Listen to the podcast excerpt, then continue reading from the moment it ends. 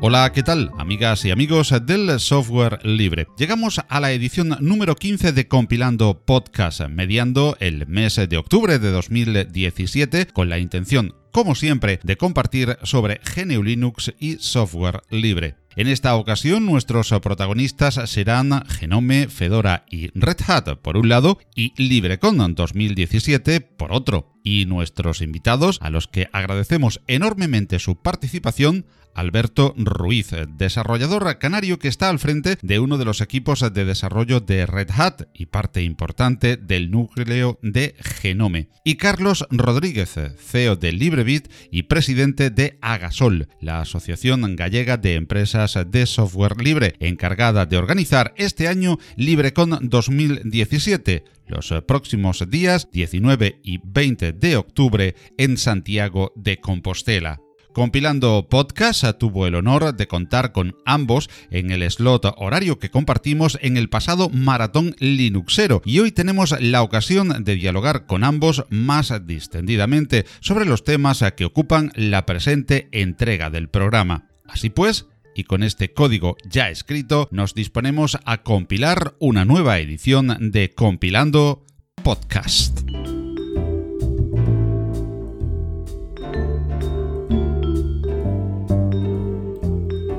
Algo, alguien.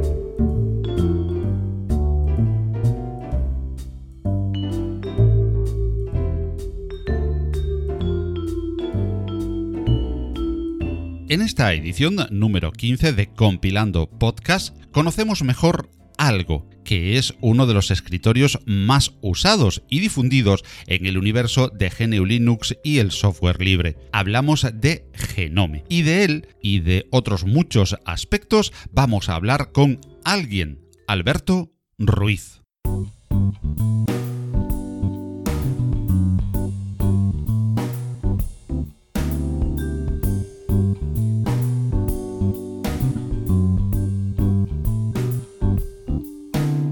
Alberto Ruiz es un desarrollador canario que actualmente dirige uno de los equipos de ingenieros de Red Hat y que forma parte del núcleo de Genome. Alberto comenzó a tomar contacto con el software libre ya desde su adolescencia y sus tiempos de estudiante, participando en fiestas de instalación y grupos canarios de Linux hasta que llegó a hacerse cargo de la oficina de software libre de su universidad. Ha desarrollado su vida profesional pasando por Sun Microsystems o Canonical, entre otras, hasta que finalmente ha recalado en Red Hat. De Red Hat de su comunitaria Fedora, de Genome y de software libre, hablamos con nuestro invitado, a quien agradecemos mucho poder compartir estos minutos con la audiencia de Compilando Podcast.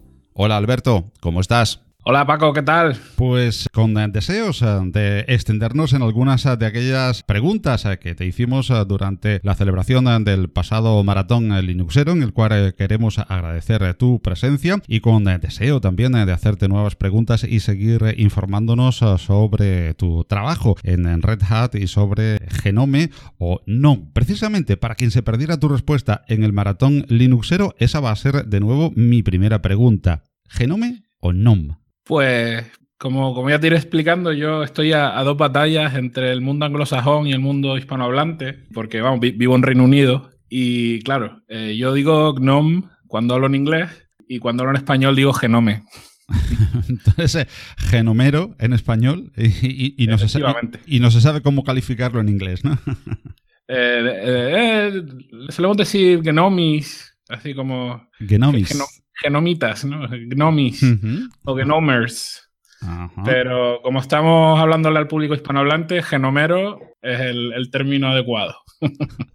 Genomero, Alberto, que puede ser la envidia sana de mucha gente que ama el software libre. Y es que tú eh, has podido llegar a ganarte la vida con el software libre, no después de muchas vicisitudes y de pasar por diferentes empleos e intentos de empleo hasta recalar finalmente en Red Hat, ¿verdad, Alberto? E, efectivamente, sí, sí. Eh, bueno, casi toda mi historia de laboral está, está centrada alrededor de Genome y del software libre, pero obviamente eh, Red Hat siendo una de las empresas que más, que más apoya a, esta comunidad, pues es donde, donde más cómodo he estado. Tanto así que normalmente yo duraba en cada trabajo unos dos años y en Red Hat ya llevo más de cuatro. Entonces supongo que es que me tratan bien. Estoy muy a gusto. Estás a gusto en Red Hat, pero decíamos eh, que hay una eh, larga carrera que muchos a lo mejor ahora están emprendiendo, estudiando o intentando abrirse camino dentro eh, del el software libre precisamente como empleo. Cuéntanos un poco brevemente tu historia hasta llegar a este empleo actual en, Red Hat, Alberto. Pues, pues a ver, porque empieza empieza desde hace mucho. yo empecé con esto de, Linux y el software libre a través de mi hermano mayor, Víctor Ruiz, RVR en barra punto, para que eh, recuerden aquella época donde barra punto era el, punto neurálgico de la información del software libre en España. Eh, pues un día mi hermano me cuenta esto del software libre y tal. Y claro, esta es la época del Windows 98. Yo usaba el IRC y entonces en aquella época el IRC tu IP era pública. Entonces esto de usar un sistema operativo que fuera más seguro y tal me llamó mucho la atención. Pero luego además con el grupo de usuarios de Linux de Canarias empecé eso, a, encontrarme con un montón de gente muy estimulante intelectualmente. Entonces yo, pues eso, desde los 15 años, pues siempre he tenido mis trabajitos de verano, haciendo temas de informática. Trabajé para un cibercafé en el que instalamos un servidor de Counter-Strike en Linux. Y a partir de ahí, el, dueño del cibercafé creó una empresa de hosting de juegos a nivel nacional que se llamaba NGGN. Y teníamos un, un rack de servidores, en, creo que en Madrid, y ahí, pues eso, eh, poníamos, yo me encargaba de administrar Counter-Strike para los clanes que querían tener su servidor propio y tal. Antes de entrar, hasta que entré a la universidad, hacía muchos trabajitos de freelance. En un colegio de primaria, secundaria, privado, desplegamos con Ancor González, que ahora trabaja en SUSE, eh, desplegamos una, un aula de clientes ligeros con Linux utilizando Samba, LDAP, eran máquinas Windows, pero remotas, con un sistema operativo Linux ejecutándose en cada una. Entonces ya cuando, cuando llego a la universidad, en mi universidad, la Universidad de Las Palmas de Gran Canaria, fue la primera universidad en tener oficina del software libre, que la, fundó, la fundaron eh, Juan G. Ojeda, que la gente de la comunidad del software libre española probablemente le conoce, y Jacques Bulchan, que, que trabaja en el vicerrectorado como director de política informática. Esto fue un poquito antes de que yo entrara a la universidad, pero yo ya les conocía a través de ULIC y de las fiestas de instalaciones y las LAN parties. Entonces Juan G deja la oficina y la oficina se queda un poco, un poco huérfana, un poco desactiva.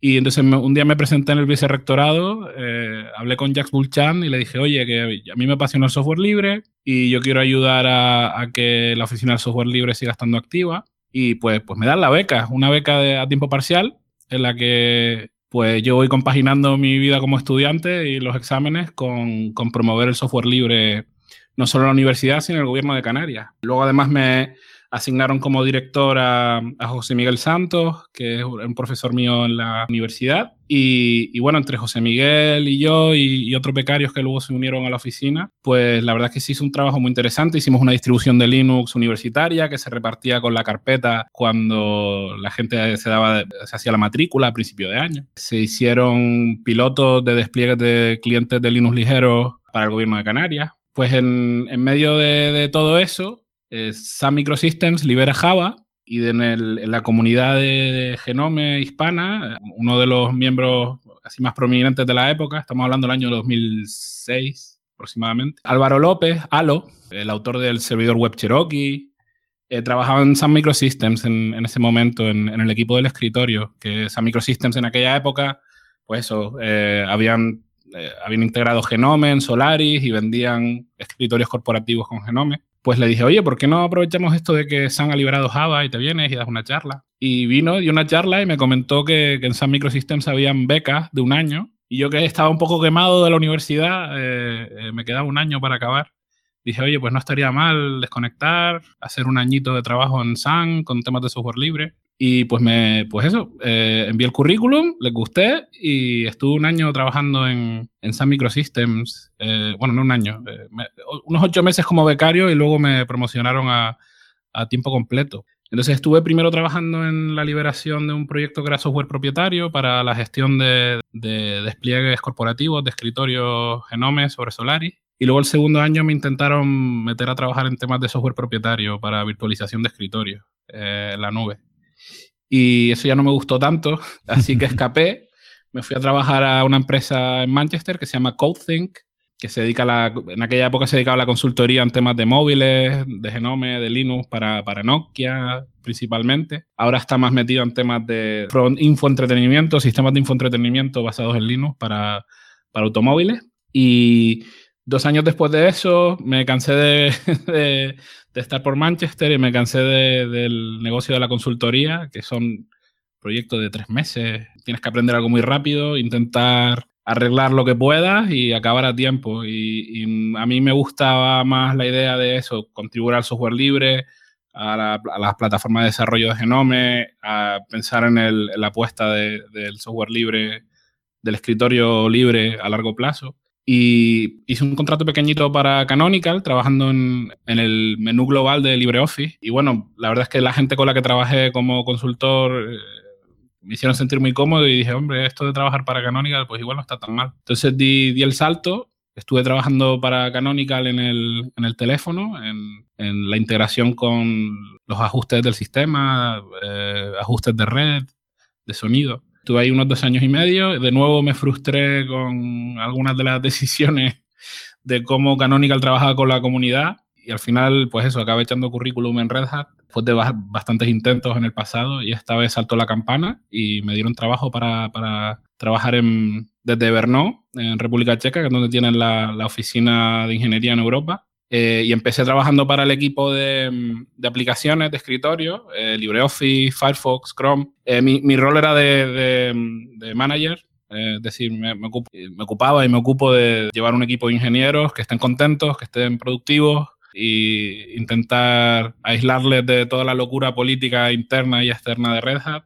Y también, vamos, aprovecho mi tiempo para contribuir a, Genome, a Linux, a Fedora, como, como mejor puedo eh, con las oportunidades que, que, se me ocurren que pueden haber o, o con mi experiencia, ¿no?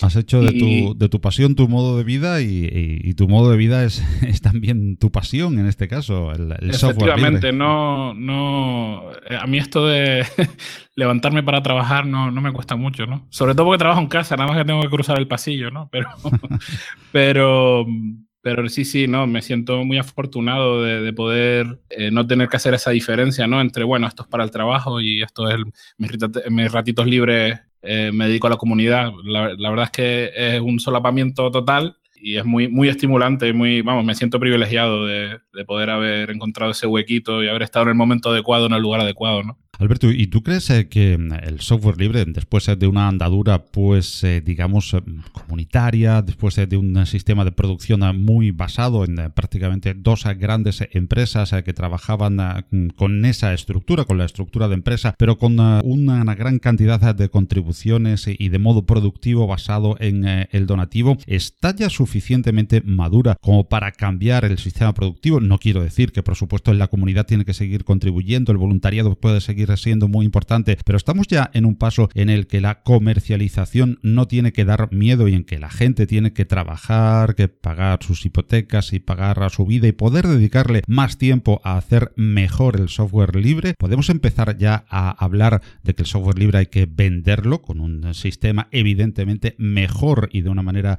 menos salvaje que el software privativo, pero empezar a hablar de trabajo, de empleo, de empresas eh, en el software libre. A ver, me, estás abriendo un, un, debate que es complicadísimo, ¿no? Porque hay muchísimos frentes. Porque primero había que hablar que, de qué tipo de software estamos hablando, ¿no? Eh, hay software, eh, vamos a llamarlo software de infraestructura, como puede ser Apache, Kubernetes, OpenShift, OpenStack, donde el modelo de negocio obviamente no está en vender el software per se, sino en crear... Red Hat particularmente a lo que se dedica es a decir, bueno, nosotros sabemos, tenemos una idea muy clara de cómo hay que contribuir e involucrarse en estas comunidades de software libre de una manera simbiótica y al mismo tiempo hacer todo el trabajo aburrido de darle soporte, control de calidad, testeo, certificarlo y luego hacer el trabajo comercial y de ingeniería que requiere para, para, que el producto, digamos, cubra una necesidad a un tipo de clientes que no está preparado para contribuir a una comunidad de software libre, ¿no? Entonces, ese modelo eh, es replicable a, muchos niveles, ¿no? Eh, quiero decir, con muchos productos, pero eh, ese es un tipo de software. Luego está el software de escritorio, donde el modelo de negocio es muy distinto, eh, donde tienes que lidiar con los fabricantes de, hardware, que ese es mi trabajo actual en Red Hat, donde hay que estar pensando no solo en drivers y en hardware, pero además en tener una plataforma de desarrollo que sea atractiva para que los desarrolladores de software hagan aplicaciones que hagan a la plataforma atractiva a su vez. Y luego está el tema de los móviles y de las tablets, que también tiene otra complicación además, ¿no?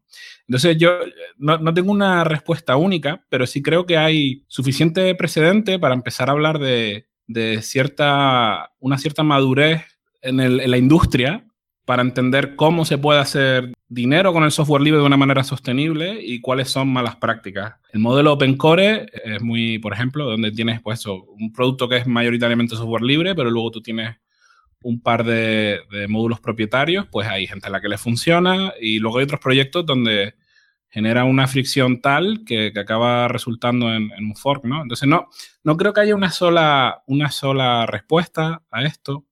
Hay muchos modelos pero sí que tenemos claras algunas cosas, ¿no? Cuando no tratas bien a la comunidad, cuando intentas utilizar el código y, por ejemplo, el, debate este de, de del Contribution Agreement o el, acuerdo de, contribución, que se trata de, que tú cedas tu copyright además de tu código. Ese modelo ya hemos visto que genera una fricción muy grande. Creo que en parte ha sido lo que ha perjudicado a empresas como Canonical o, o Oracle, otras tantas, que han decidido imponer un modelo así, donde cada participante en la comunidad no, no opera en igualdad de condiciones, ya que hay un jugador en la batalla que se queda con todo el copyright y puede vender excepciones de licencias privativas sobre el producto, ¿no? Pero volviendo un poco a la, a la, pregunta original, yo creo que hoy es perfectamente asumible la idea de, de, plantearte ganarte la vida con software libre. Otra cosa es que con qué software libre, ¿no? Porque cada, cada software tiene su, su modelo de negocio detrás en la industria, es decir, los videojuegos es un tema muy complicado. Creo que hay espacio para hablar de, engines, de videojuegos libres, pero los juegos en sí mismos como, como, algo libre es muy complicado porque tiene una cantidad de propiedad intelectual, me refiero a, temas de, audio, de vídeo, de, guion detrás, que donde el modelo software libre, tal y como lo entendemos eh, en la comunidad, encaja muy mal, ¿no? Entonces, es, un tema muy amplio para darte una respuesta certera, eh, pero creo que la gente no debería pensar, no, no creo que la gente deba pensar, dar por hecho, oye, esto del software libre no, no, me va a permitir ganarme la vida, para nada. Yo creo que hoy en día es casi al contrario. Si no, si no hay, hay un déficit de oferta en el mercado laboral de gente con capacidad de contribuir a proyectos de software libre. Eh, Red Hat está contratando una media de 1.200 personas anuales y es muy complicado encontrar eh, suficiente gente que tiene experiencia contribuyendo a OpenStack, contribuyendo a OpenShift, al kernel de Linux, a Python, a Genome. Es muy complicado. Entonces, hay, realmente ahí hay un nicho. Y no, no solo Red Hat, ¿no? Eh, SUSE está contratando eh, y hay un montón de empresas en el espacio del cloud que están contratando y necesitan gente, gente que sepa cómo funciona este protocolo de voy a, una comunidad, voy a su lista de correo, voy a GitHub, voy a GitLab, eh, hago una contribución con, de, código o de, diseño, o de documentación o de, eh, o de traducción. Hay, hay demanda y de, este tipo de talento y, es escaso. Así que yo, yo animo a todo el mundo que, que, no lo haga pensando que de un día para otro con mandar un parche ya te van a llover las ofertas de trabajo, pero si, sobre todo si estás en la universidad, y tienes tiempo y, espacio mental para dedicarte a algún proyecto de software libre que te estimule, hazlo porque es la mejor inversión que puedes hacer, tanto laboral como de desarrollo como personal y, como ingeniero. Te va a ayudar muchísimo eh, involucrarte en cualquier comunidad de software libre con cierta madurez y con suficiente número de gente. Hay una pregunta precisamente ahora que hablas de, de quién se pueda estar planteando el vivir del, software libre, sobre todo de escribir código para, software libre, ya que hay otros, otras facetas de empleo dentro del software libre, pero quien se plantee eso y, sobre todo los que picamos código de manera amateur totalmente, hay una pregunta que tampoco nos resistimos nunca a hacerle a un profesional desde el amateurismo y sobre todo mm, supongo que para aquellos que quieran dedicarse profesionalmente a ello. Y es qué herramientas son las que ahora mismo se demandan más, eh, me refiero a lenguajes de programación, IDEs que se deban manejar, APIs que se deban manejar, para poder hacer eh, del software libre tu profesión. De nuevo me hace una pregunta complicada, ¿no? Eh, primero porque en mi caso personal, yo cuando contrato gente no me centro mucho en qué lenguaje conoce o qué lenguajes conoce, sino más bien a qué problemas se ha tenido que enfrentar, qué capacidad de adaptabilidad tiene. Yo lo que le recomiendo a la gente es que aprendan algo, lo aprendan bien, hagan la travesía del desierto de, sentir que, todavía no, no eres no, suficientemente ducho en esa herramienta y que cuando lleguen al final del túnel se planteen la siguiente, ¿no? De todas maneras, quizás para irme algo más concreto y no, no, darte una respuesta tan vaga, sí que es verdad que están apareciendo algunas herramientas, sobre todo un lenguaje de programación que, está llamando mucho la atención a la gente que hacemos distribuciones de Linux, eh, aplicaciones, demonios del sistema. Eh, es Rust, que es un lenguaje de programación que, ha sacado Mozilla para, digamos, para resolver su eterna batalla con C y C++. Para los que no conozcan C o C++, es muy difícil hacer eh, software de calidad con C y C++, pero al mismo tiempo es muy difícil hacer software rápido y eficiente con algo que no se hace o C++. Y parece que Mozilla ha encontrado la fórmula eh, eh, con, Rust y es un lenguaje moderno que, ofrece una serie de características de seguridad eh, que, te aseguran que, no vas a utilizar la memoria de una manera peligrosa y el compilador hace mucho del trabajo por ti, pero al mismo tiempo es un lenguaje muy, muy joven y aún todavía hoy las distros están intentando entender cómo, cómo, va, cómo va a ser esto de distribuir código con Rust, porque aún, no tiene el nivel de madurez que, tienen las librerías estándar de otros lenguajes. Y eso significa que si utilizas dos versiones del mismo compilador, eh, puede que los programas no sean compatibles. ¿no? Entonces, eh, yo me involucraría en Rust, eh, o en Go, o en Node.js, o, o en Python, si, te interesa el software libre dentro del ámbito de la programación de sistemas, eh, porque son, digamos, las cuatro batallas. Y desde luego, cualquier ingeniero que se precie tiene que saber C, eh, tiene que saber un poquito de C como mínimo y entender simplemente como un, como un ejercicio de disciplina para entender cómo se comporta la memoria a bajo nivel, que es algo muy importante aunque programemos a alto nivel. Eh, porque nos ayuda a entender por qué están pasando ciertas cosas que si no tienes esa intuición, eh, cuando te enfrentas a un problema, estás a ciegas, ¿no? Y más allá de eso, yo es que utilizo siempre, como siempre, un editor de texto, una terminal. Ahora la comunidad de Genome está desarrollando un IDE nuevo que es bastante prometedor en el, en el ámbito de Genome eh, para desarrollar aplicaciones, bien integrado con Flatpak automáticamente. Y ahora mismo está Christian Hergert, que hizo una campaña de crowdfunding, dejó su trabajo en MongoDB para, hacer este IDE y lo acabamos contratando en Red Hat. Ahora mismo está trabajando en el depurador y ha trabajado ya en, la herramienta de, performance para ver qué, tipo de impacto en el, en el performance tiene, tienen tus aplicaciones y demás. ese es un proyecto también muy interesante, pero en el ámbito específico de Genome. Más allá de ahí, pues que cada uno utilice el editor que más le gusta. A mí no me gusta involucrarme en la guerra santa del BIM contra Emacs, porque como te metas ahí solo, solo puedes perder. Pues eh, hablemos precisamente de Genome, que acaba de, salir en, nuestra conversación, y hablemos de lo último de Genome. Acaba de celebrarse hace apenas un par de meses la última WADEC 2017, y ya nos contaba Alberto en el maratón Linuxero las novedades por encima de, la WADEC. Ahora podemos profundizar un, poquito más, más sosegadamente en, el podcast, sobre qué novedades eh, se han visto en esta WADEC 2017 que van a llegar pronto al escritorio Genome? Pues, pues justo en el, en, el, en el, maratón se me escapó probablemente lo que ha sido el, tema más importante de esta WADEC, que es el debate alrededor de Flatpak y FlatHub. Y para los oyentes que no estén eh, familiarizados con, con, Flatpak, Flatpak es una tecnología que estamos desarrollando dentro de Genome y con el apoyo de Red Hat, pero también de, otras distribuciones como Endless, eh, Debian, eh, SUSE. Es una tecnología que te permite empaquetar tus aplicaciones y ejecutarlas en cualquier distribución. Habrán oyentes que digan, bueno, pero esto es como lo de Canonical y Snap, ¿no? Eh, sí, pero no. Eh, sí, pero no, porque Flatpak eh, tiene una serie de requisitos para las distros muchísimo más horizontales. ¿Esto qué quiere decir? básicamente necesitas un kernel relativamente moderno y, poco más. En el caso de Snap, pues tiene una serie de requisitos. requiere AppArmor para aislar la aplicación, para crear lo que llamamos el sandbox, la caja de arena. Eh, para aislar la aplicación y que no pueda ver el resto de tu sistema. Y, nosotros no tenemos ese requisito, utilizamos la tecnología de Linux de contenedores, igual que Docker, para hacer el aislamiento de la aplicación y eso está disponible en cualquier distro. ¿no? Y lo siguiente que estamos haciendo es un, una App Store completamente libre, es decir, el, software que ejecuta la app Store es libre y la gente que, que, está empujando para que esta App Store siga adelante es gente de la comunidad y se está gobernando este proyecto como un proyecto comunitario, aunque hayan empresas con intereses comerciales detrás, como pueden ser Red Hat o eh, otras tantas, ¿no? Entonces estamos intentando, pues eso, crear una App Store gobernada por la comunidad. Estamos también estudiando cómo esa App Store eh, va a permitir eh, que la gente pueda vender sus aplicaciones, aunque sean software libre, es decir, bueno, pues si te la quieres compilar tú a tu cuenta y riesgo y hacer tu propio, tu propio Flatpak con ella, perfecto, pero si quieres la versión oficial, pues págame unos dólares para que yo pueda financiar el, desarrollo, ¿no?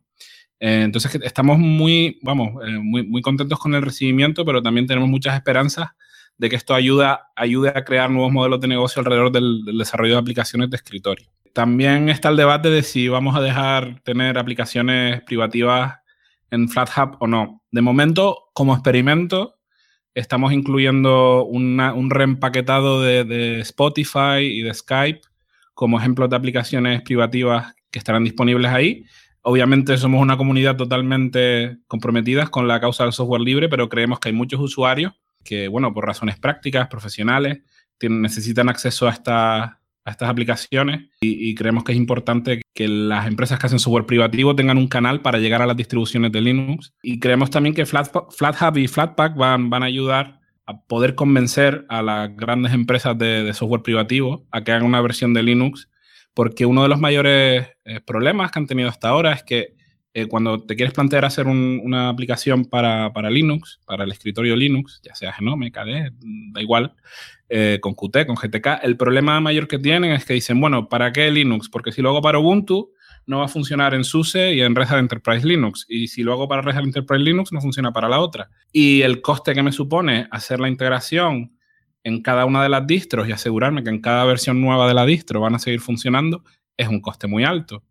Entonces, eh, la filosofía de Flatpak es que tú tienes lo que llamamos un runtime. Para la gente que esté familiarizada con Java es un poco la misma idea. Tú tienes un, runtime que es común para todas las distros. Entonces, la gente que está haciendo el desarrollo de la aplicación y la gente que lo está ejecutando está usando exactamente la misma versión de las librerías y el mismo entorno en ambos lados, independientemente de la distro que utilicen. Y creemos que esto va a permitir pues, un software de mayor calidad pero también un, acceso mucho más bajo a la hora de, desarrollar aplicaciones para Linux que funcionen para todos los usuarios. Novedades, eh, por lo tanto, importantes eh, las que han salido de esa uh, WADEC 2017, que además uh, ha tenido un incremento en el número de participantes, nos contabas en el último maratón, ¿verdad? Efectivamente, eh, las últimas tres o cuatro ediciones, yo creo que por, por bastantes factores, ¿no? Uno de ellos es que a ver, la WADEC se organiza eh, a través de voluntarios, voluntarios que ofrecen su ciudad como huésped para, celebrar la, la WADEC cada año, ¿no? Entonces hay veces que, pues, que esa condición de, voluntariado hace que pues, hay cosas que no salen tan bien como uno creería. Normalmente para muchos es la primera vez que organizan un, evento tan grande y en los últimos años pues, ha ocurrido que la, la fecha se ha anunciado muy tarde, ¿no? Eh, en este año anunciamos la fecha bastante pronto, en enero, pero es que además han ocurrido otras cosas ¿no? en, el, contexto de Genome. Uno de ellos es que una de las empresas que está apostando por Genome ahora mismo es Endless, o es, que están creando un sistema operativo basado en Debian para desplegarlo en países, bueno, pues en vías de desarrollo, que no tienen una infraestructura de Internet suficientemente desarrollada, viable, confiable. Estamos hablando de muchos poblados con conexión limitada. Pues les está haciendo una puerta, es una, eh, haciendo una apuesta por, por Genome. Están creciendo y obviamente eso se está notando en, la asistencia, ¿no? Creo que este año llevaron como unas 18 personas. Eh, luego, además, el hecho de que Canonical uh, vuelve a apostar por Genome ha significado que ha habido un incremento de, de la gente de la comunidad de Ubuntu y empleados de Canonical que, han ido a asistir a la WADEC y han ido a colaborar y, y, a ver cómo, cómo puede reencontrarse Genome con Ubuntu de nuevo. Y ahora mismo están trabajando en todos los detalles técnicos para volver a integrar Genome en la siguiente versión de, Ubuntu, de lo cual estamos muy contentos porque al fin y al cabo es la distribución de escritorio con, con, un mayor, con una mayor aceptación, un mayor número de usuarios y para nosotros es importantísimo que, salga bien. Luego también el tema de Flatpak está atrayendo a, mucha gente y creo que, bueno, esa combinación de todas estas cosas eh, ha permitido que hayamos subido casi en 80, 90 asistentes más que el año anterior. El año anterior hicimos creo que 180 y algo y este año han sido 260 y poco.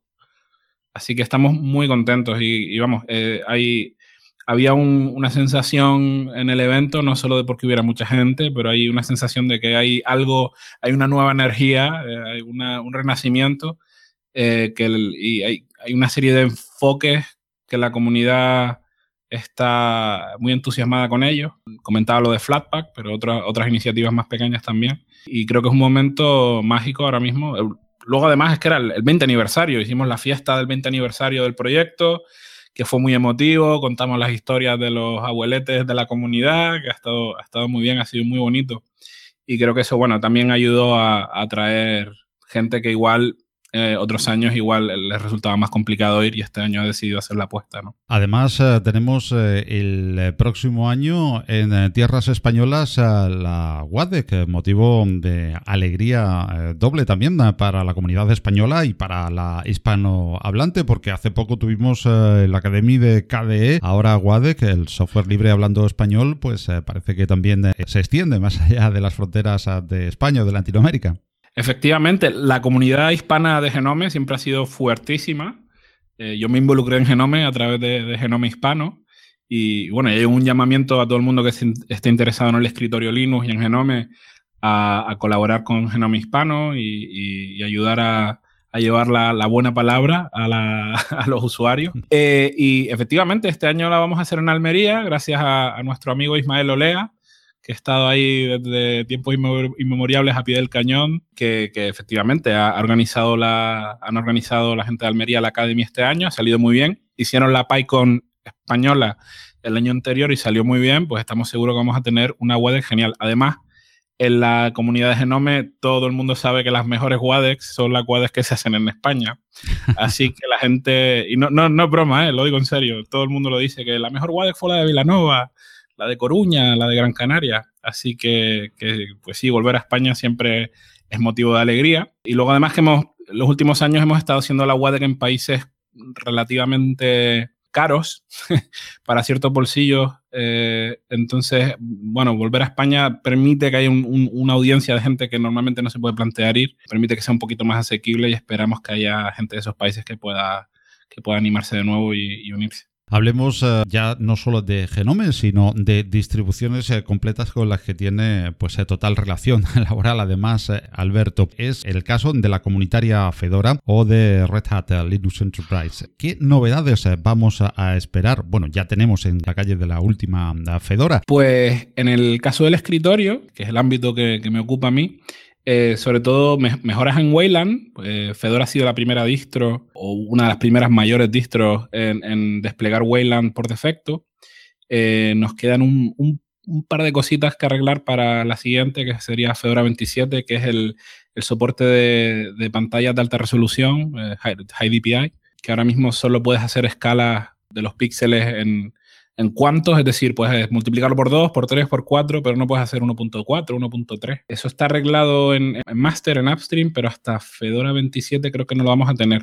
Aunque igual existe la oportunidad de, de, esos, de esas mejoras, llevarlas a Fedora 26 en una de las actualizaciones. ¿Qué más? Eh, un proyecto que está dentro de mi equipo, que es Fleet Commander, que, que, se trata de, lo hablé un poco en la maratón, eh, se trata de, de, ofrecer una interfaz de usuario para administradores de sistemas que permitan la gestión de la configuración en grandes despliegues.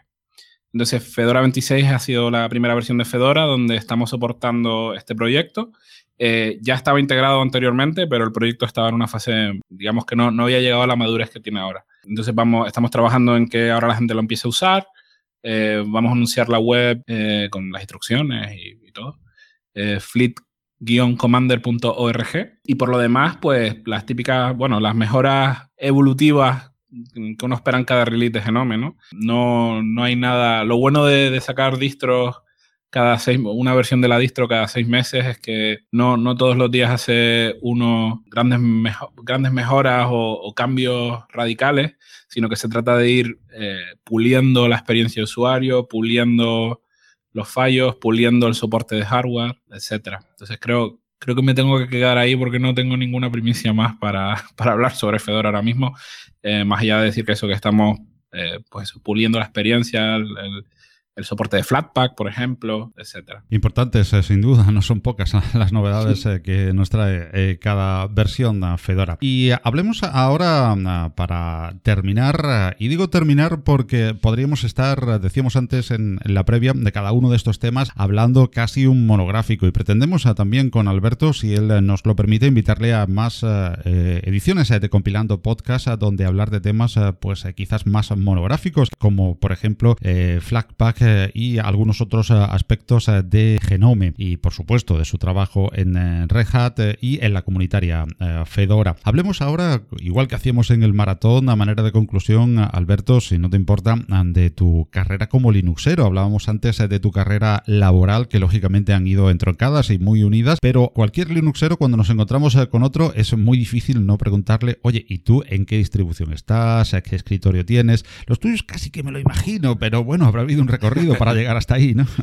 Efectivamente, sí, sí, pues bueno, te conté un poco la maratón, ¿no? Que, yo empecé con una fiesta de instalación de, de Gulick, del Grupo de Usuarios de Unión de Canarias, y allí me instalé la Red Hat 6.0. Eso duró poco, porque en aquella época había que reinstalar la distro muchas veces. O sea que ya empezabas con Red Hat. Sí, sí, sí, pero vamos, eh, eh, la historia siguió porque lo, que pasó es que poco después empezaron a salir esto de los DVX, que eran los vídeos estos comprimidos que podías tener un, DVD en un CD, ¿no? Sí, sí. Y había un reproductor aquella época que no recuerdo que solo estaba empaquetado para Debian. Entonces dije, bueno, pues me voy a instalar la Debian, que en aquella época era una de las distros que eran así como para más, difícil de instalar, para, para gente atrevida, ¿no? Pues me instalé la Debian y me funcionó eso del reproductor de, de DivX. Y pues me quedé con Debian un, montón de tiempo y me, vamos, me convertí en, en, Debianita casi hasta que, hasta que llegó Ubuntu. Y bueno, de hecho, en, cierto sentido sigo siendo Debianita en el sentido de que me parece una comunidad eh, crucial, es, un faro eh, que nos guía desde el punto de vista ético. Eh, Red Hat tiene, yo creo que en general, una relación muy buena con Debian cuando hacemos tecnologías eh, nos preocupa mucho que esas tecnologías sean integrables en Debian, como ha sido el caso de Flatpak, y trabajamos muy, muy cerca de ello. Entonces, pues eso, estuve usando Debian unos años, eh, luego me pasé a Ubuntu, me convertí en un fan de Ubuntu, porque claro, era, era la manera más sencilla de conseguir adeptos a esto del software libre, porque se puede instalar muy sencillo, etc. Y luego, poco a poco, eh, me, me, fui desencantando, ya comenté un poquito antes, ¿no? Con, con, la, con la, trayectoria de, de, Canonical como contribuidora a esas comunidades. Y en ese caso, pues al final, en cuanto conseguí empleo en Red Hat, pues me, pasé a Fedora, ¿no?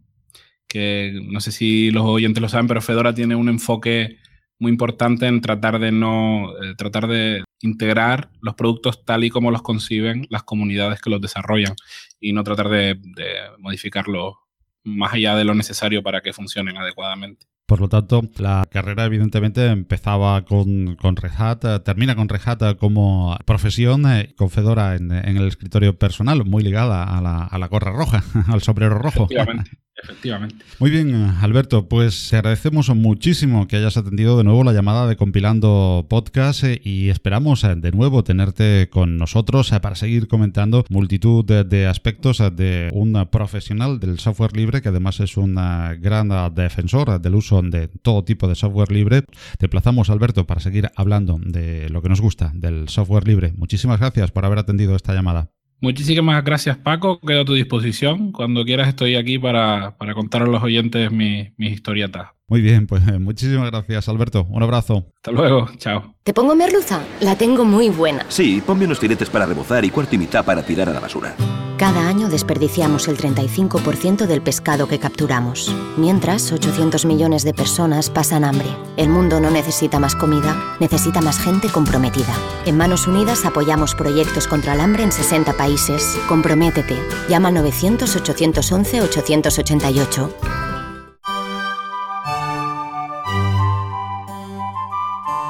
La noticia.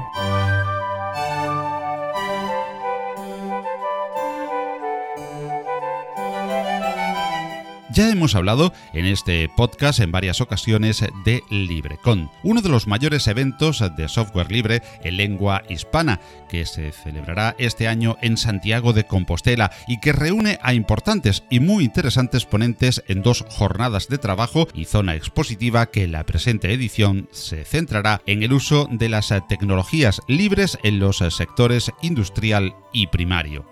Cada año y de forma alterna, la Asociación de Empresas de Tecnologías Libres y Conocimiento Abierto de Euskadi, ESLE, y la Asociación Galega de Empresas de Software Libre, Agasol, organizan este encuentro clave en el universo del open source, el software libre y las tecnologías abiertas, cambiando su sede anualmente entre el País Vasco y Galicia. En la edición 2017, este evento se celebrará en unos días en Santiago de Compostela, en concreto los días 19 y 20 de este mes de octubre, bajo los auspicios de Agasol. Y justamente con el presidente de la entidad organizadora, que ya ha sido contertulio en otras ocasiones en compilando podcast, vamos a dialogar sobre este evento. LibreCon será, si Dios quiere, protagonista también en la próxima entrega de Compilando Podcast, pues es nuestra intención desplazarnos a Santiago para traer a todos nuestros oyentes lo que allí se viva en la ciudad de da cultura compostelana. Conozcamos más de este inminente evento con Carlos Rodríguez, CEO de LibreBit y presidente de Agasol. Hola Carlos, ¿cómo estás? Pues muy bien, aquí súper animado con el tema de LibreCon, que ya estamos casi en la recta final bueno, un poco nervioso porque este es un evento bastante importante para nosotros y bueno, intentando hacerlo lo mejor posible. Carlos, y puede que haya alguien que todavía no se haya enterado lo que es el LibreCon, supongo que muy pocos allá, pero para los que todavía anden uh, un poco despistados o los que no tengan demasiada información, ¿qué es el LibreCon? ¿Dónde se celebra y en qué consiste? Pues LibreCon es el mayor encuentro internacional promovido por el sector de, las tecnologías libres y se celebrará los próximos días 19 y 20 de octubre en Santiago de Compostela, en Galicia. Entonces, este año el evento se va a centrar en el uso de las tecnologías libres en los sectores industrial y primario y en las nuevas oportunidades que ofrecen dichas tecnologías en, campos como el cloud computing, análisis de big data e Internet de las cosas. Además, tendremos un track especial dedicado a la economía colaborativa, con lo cual va a ser un, bueno, un cúmulo de, ponencias interesantes. Sí es cierto que el día 19 es jornada completa, la, tenemos ocupada hasta las 8 de la tarde y al día siguiente empezamos temprano, a las 9 ya empiezan las primeras eh, conferencias hasta la hora de comer, hasta las 2 y media aproximadamente y dejamos lo que es la, la jornada del viernes por la tarde un poco pues para que la gente pueda volver a sus a sus localidades. Y hablemos un poco, aunque tenemos en eh, la página libreconda.io el programa completo eh, de ponencias y charlas, hablemos, hablemos un poco de los temas y eh, de los ponentes más destacados precisamente con, con Carlos Rodríguez, presidente de Agasol, la entidad organizadora este año. Carlos, ¿qué temáticas y qué ponentes podemos destacar de la amplia variedad que podemos ver en el programa de LibreCon 2017? Pues tenemos cuatro eh, conferencias principales o keynotes que comenzamos, por ejemplo, con la de Yaiza Rubio, que trabaja en Eleven y eh, va a hablar sobre blockchain. Ya todos estamos un poco con la mosca detrás de la oreja sobre qué es esto de la, de la moneda virtual. Entonces, bueno, ella va a hablar sobre, sobre este tipo de, de algoritmo. Luego también tenemos a Obi Juan, que él se va a centrar en tema Maker, en tema de los FPGAs, creo que lo he dicho bien. Y bueno, pues cómo se programan, ahora ha salido lo que son esas FPGAs libres, que uno se puede diseñar su propio chip. También tendremos a Antonio Lafuente, este ya es un tema más de economía colaborativa, procomún. Él va a hablar sobre cómo y por qué aprender a escuchar a los que no saben, un tema así un poco especial, ¿no? Y luego una mesa redonda de una preocupación que tenemos en el mundo tecnológico, que es por qué hay tan poca presencia femenina en todo esta, este mundo de tecnologías. ¿no? Entonces, hemos querido eh, presentar una, una, mesa redonda en la que se va a hablar, va a participar Yaiza Rubio también en esta, en esta mesa, junto con Edita de Lorenzo, que es doctora en, en Ingeniería de Telecomunicaciones, y Bárbara, que es abogada especializada en temas tecnológicos. ¿no? Entonces ellas van a hablar un poco de bueno, esta problemática que estamos viendo en, en el mundo TIC. También eh, tenemos otras dos conferencias que son ejemplos prácticos de lo que es eh, la tecnología open source aplicada a, problemas reales. Una de ellas es la de trazabilidad de los explosivos, es decir, esto que, que buscamos, bueno, y eh, la goma 2 a ver, está muy referida a tema de áridos, tema de ingeniería de minas. Entonces, la problemática que hay en España para revisar estos explosivos eh, por el control que tiene la Guardia Civil sobre ellos se ha solucionado con software libre. Entonces, se va a explicar cómo se ha hecho, cómo se ha juntado lo que es la ingeniería de minas con eh, frikis eh, informáticos que no tenían ni idea de, lo, de qué era la, la, trazabilidad de explosivos y han tenido que ir a cantera, han tenido que ponerse las botas, han tenido que entrar en barro. Entonces, bueno, esa mezcla que tanto busco, como veo digamos, necesaria en, el mundo friki de decir, bueno, salgamos de las oficinas, vamos a ver qué es eh, la industria del sector primario. Entonces, este es uno de los casos. Y el otro caso es el de, el de Nuno Troitiño, es peculiar porque él es apicultor, eh, digamos de segunda generación, su padre ya eh, era el, el, principal y le quiere dar una solución al problema principal de las eh, colmenas, es decir, las colmenas estamos viendo que están desapareciendo, las abejas, según había comentado Einstein, como desaparezcan las abejas, creo que tenemos cuatro años de vida en el resto del mundo, es decir, no podemos prescindir de estos insectos y él lo que hace en uno es sensorizar las colmenas para que luego con esos datos, lo que te comentaba un poco de la coctelera, lo que hace es meterlos con inteligencia artificial y predecir el estado en el que se va a encontrar la colmena por pues tema de, eh, de humedades, temperaturas, eh, ataques de otras eh, especies o plagas o cualquier otra, eh, también hay eh, insecticidas o problemas con otras eh, plaguicidas o lo que sea que le pueden afectar a esa colmena. Entonces él lo que hace es sensorizar estas colmenas, con esa información la va a meter en, con inteligencia artificial para sacar esos algoritmos predictivos de, de cuándo las colmenas van a, van a empezar a, a, tener problemas para actuar cuanto antes y recuperarlas lo más pronto posible. Luego tenemos otras de bastante calado, como puede ser pues eh, David Olmos de CIL, que va a hablar sobre cómo aprovechar esos datos que tenemos en las empresas, en las industrias, eh, cómo ser más competitivo con esa, con esa información. Tenemos a Antonio Fernández que vendrá con Belén Pérez, de, hablará sobre hacking en la industria 4.0. Tocaremos temas, por ejemplo, con eh, que estoy viendo así un poco el programa con, eh, pues eso, la venta directa de pescado y marisco gallego y de pesca artesanal o eh, Code Syntax, que vendrá con un cliente, con IG4, en el que, bueno, el título de la ponencia dice que tú me vas a enseñar a mí a regar, Smart Agro y software libre, es decir, cómo optimizar el regadío basándose en, eh, bueno, Big Data, ¿no? Estos son temas que nos han, nos han dicho que se acerca más a lo que es la realidad de las empresas, eh, sobre todo el sector primario. No se va tanto a tecnología, no quiero decir etérea, pero se va mucho a, temas concretos, a ejemplos, casos prácticos, y ahí es donde bueno, nos, queremos centrar, ¿no? que no sea todo tan, tanta tecnología, sino queremos ver las aplicaciones, queremos ver qué se puede hacer, queremos ver qué, qué ejemplos hay. Y lo más importante, por supuesto, en un encuentro de este tipo y que precisamente potencia el LibreCon es el encuentro cara a cara, eso que ahora llamamos networking. Sí, la verdad es que al ser un evento empresarial estamos eh, buscando que se genere negocio, que se generen conexiones, que se genere esa, esas posibilidades de, de, colaboración. Y cuidamos mucho este, este tema. Tenemos lo que son los coffee breaks, tenemos incluso comida eh, de lo que llamamos de pie, es decir, no queremos comida sentados en las que, bueno, el, el, círculo con el que puedes hablar es más reducido.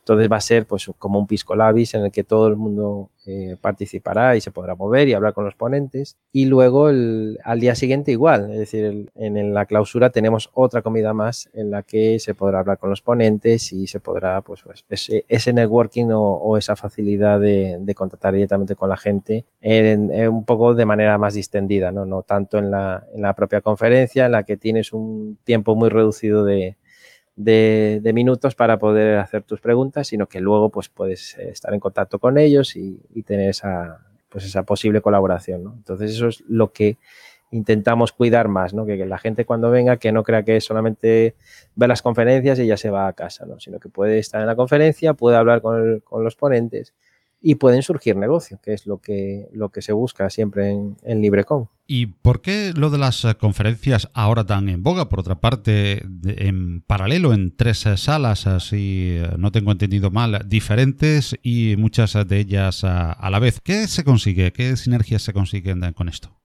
Pues eh, la verdad, no sé cómo responderte a la pregunta, porque es, es, complicado, esto es peor que el Tetris, intentas eh, hacer cuadrar lo, lo, que son las ponencias de diferentes temáticas, por ejemplo, pues que una trate de privacidad, otra de tecnología y otra de caso práctico. Entonces intentas que no sean, porque a veces el perfil de, la gente puede ser, pues mira, a mí me interesan más los casos prácticos, pues casi te coges todo el track de, casos prácticos. Y hay otra que dice, no, yo quiero pues más tecnología, pues me voy a la parte de tecnología y hay otra gente que dice, no, yo es que de tecnología sé poco y quiero pues tema más legal o tema más de, de economía colaborativa o procomún o temas así, ¿no? Entonces es un poco complicado, claro, no tenemos eh, un tercio de tipología de cada ponencia, entonces, eh, o de cada temática. Entonces, eh, ha sido un poco, pues, como Tetris, intentando cuadrar o hacerlo lo mejor posible. Lógicamente no es eh, ideal, pero bueno, intentamos que sean tres tracks simultáneos, pero no hay dos, digamos, en paralelo que traten de temática similar, sino que se está buscando eso, una cierta diferenciación para que la persona que, le interese una temática, pues que no, que no tenga problema y que diga, ah, pues, jova, es que me eh, pelea con otra que está en la otra sala y no puedo ir. Entonces intentamos eso que sean un poco diferentes, ¿no? Entre, entre salas. Y nos has hablado de la, de la logística que conlleva pues organizar por parte de, de, Agasol, eh, la asociación que tú uh, presides y que le ha tocado este año organizar el LibreCon en, en Santiago de Compostela. Y decía que hablábamos de la logística, lo complicada que, que, lógicamente es montar un evento como este y esa logística que detrás uh, trae también una parte económica. Eh, ¿Cómo se sustenta económicamente un evento de software libre como este? Pues sin lugar a dudas con, los patrocinios, las aportaciones tanto a nivel de, instituciones que nos han apoyado desde el principio y luego los, patrocinadores, tanto los Gold como los Sponsor, que, o, perdón, los Gold como los Silver, tanto el Cluster TIC de Galicia o Igalia, que es yo creo que el estandarte que, que nos ayuda muchísimo con el tema de software libre, también Mundo R, la, la operadora de, de aquí de Telecomunicaciones de Galicia, Red Hat, y, y, luego los Silver, ¿no? Los Silver ya estamos otras empresas que aportamos un poquito menos, pero bueno, queremos estar dando presencia y, y bueno, aportar nuestro grani, granito de arena, ¿no? Entonces, eh, sin lugar a dudas, pues gracias a los patrocinios y a las aportaciones de las instituciones. Sí que lo enfocamos a que la gente no tenga que pagar entrada, que no sea un impedimento más el, el tener que, bueno, que tener que pagar una aportación entonces buscábamos la entrada gratis, es decir, con esos patrocinios conseguimos pues la comida, e, conseguimos los, traer a los ponentes interesantes y aún encima que te salga gratis. Entonces, bueno, la única pega que queda es nos hubiera gustado invitarte y pagarte el viaje, pero esa es la parte que no, que no nos llega de presupuesto. Entonces ahí, bueno, pues el compromiso por nuestra parte es hacerlo lo más fácil posible a la gente que, que quiera venir y que le interese el software libre y que, bueno, que tenga esas dos jornadas de, de, bueno, de, de, aprender, de formarse y de ver otros ejemplos de, de, empresas que estén utilizando ese software libre y que vean cómo, cómo se puede hacer negocio con, con software libre. Y aparte de como organizador, eh, Carlos eh, también será ponente en esta LibreCon 2017 y nos va a hablar precisamente de un tema que va a ser destacado en, toda la jornada, las dos jornadas de LibreCon, la industria 4.0. ¿Qué es la industria 4.0, Carlos?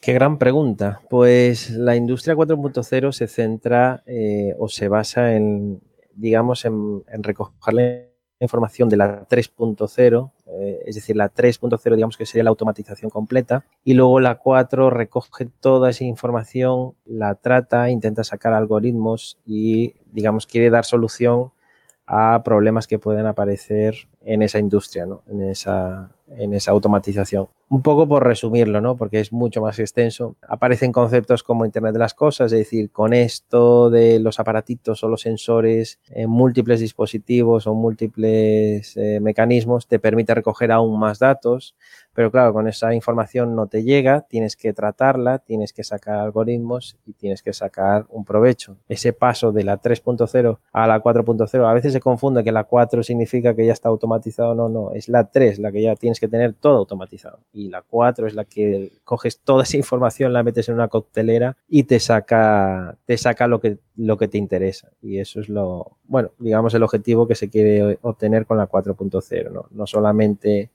automatizar, sino recoger esa información, tratarla y sacar algoritmos que te ayuden a, optimizar. Y todo esto es eh, optimización, es decir, el objetivo final de la 4.0 es producir exactamente lo que se va a consumir. Es decir, llegas a un estatus en el que si alguien pide una cosa, todos los mecanismos se ponen a funcionar, pero solamente para producir esa cosa de manera más eficientemente posible. Eso es el, vamos, el objetivo final y es un objetivo muy complicado de obtener a día de hoy con, las industrias, por muy automatizadas que estén. Es muy complicado. Entonces, lo que quiere llegar a, cubrir esta industria 4.0 es eso, es eh, la máxima eficiencia con los mínimos recursos, con el mínimo gasto energético, con, bueno, pues, con, la máxima eficiencia en una palabra.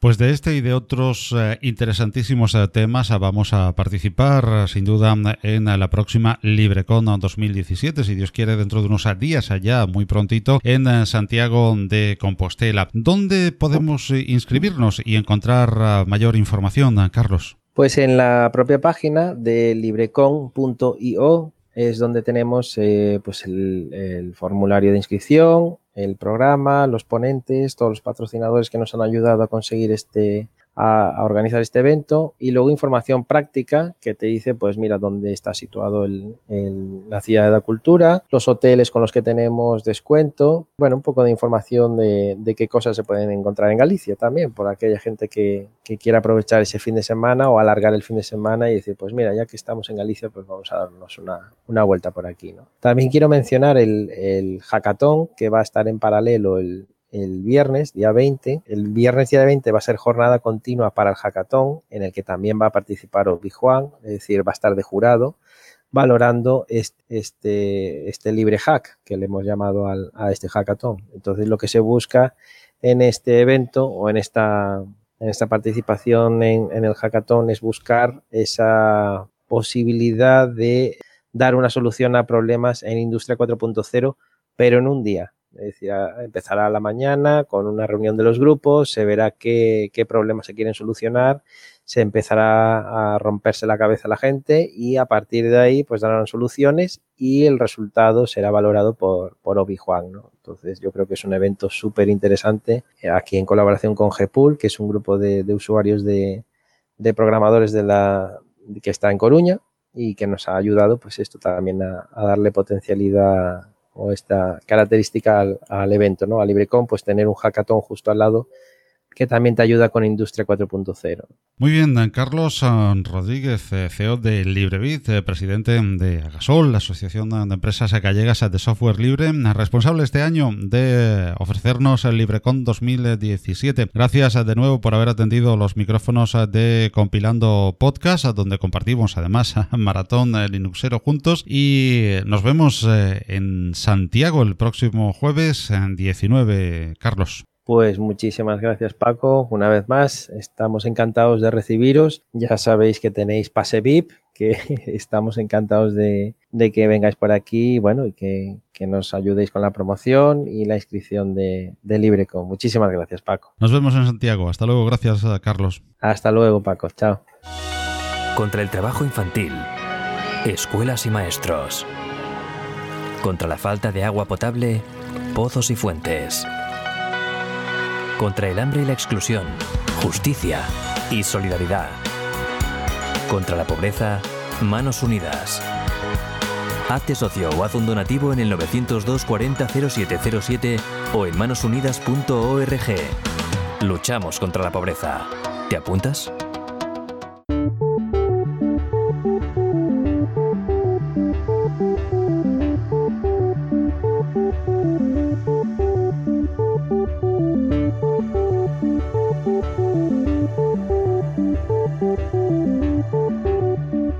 Hasta aquí la edición número 15 de Compilando Podcast. Esperamos eh, que haya sido de tu interés y te emplazamos a la próxima edición donde tendrás eh, cumplida información de lo que acontezca en LibreCon 2017. Pues eh, si Dios quiere, hasta allí nos iremos a conocer in situ y de primera mano este interesante evento que venimos tratando en esta y anteriores ediciones del podcast. Si quieres colaborar con nosotros, todas tus ideas, aportaciones, comentarios, observaciones son bienvenidos. Anímate a participar mediante los comentarios abiertos en la web del podcast compilando.audio o en los apartados de comentarios y reseñas de las plataformas que difunden este espacio, que son, como he dicho, el propio sitio web compilando.audio como canal principal, iBox, iTunes, YouTube y el magnífico directorio podcast.com, podcast con K. Puedes eh, contactar también con nosotros a través eh, del correo electrónico redacción arroba compilando.audio o en Twitter como arroba podcast así como en Mastodon arroba Paco Estrada. Este podcast se licencia como Creative Commons, atribución internacional no comercial, así como la música que oyes y que encuentras en los magníficos sitios musopen.org e incompetence.com bajo la producción de Kevin MacLeod. Saludos de quien os habla Paco Estrada y nos encontramos en la próxima edición de Compilando Podcast. Hasta entonces, disfrutad de mucho y buen software libre, que lo hay. Hasta luego.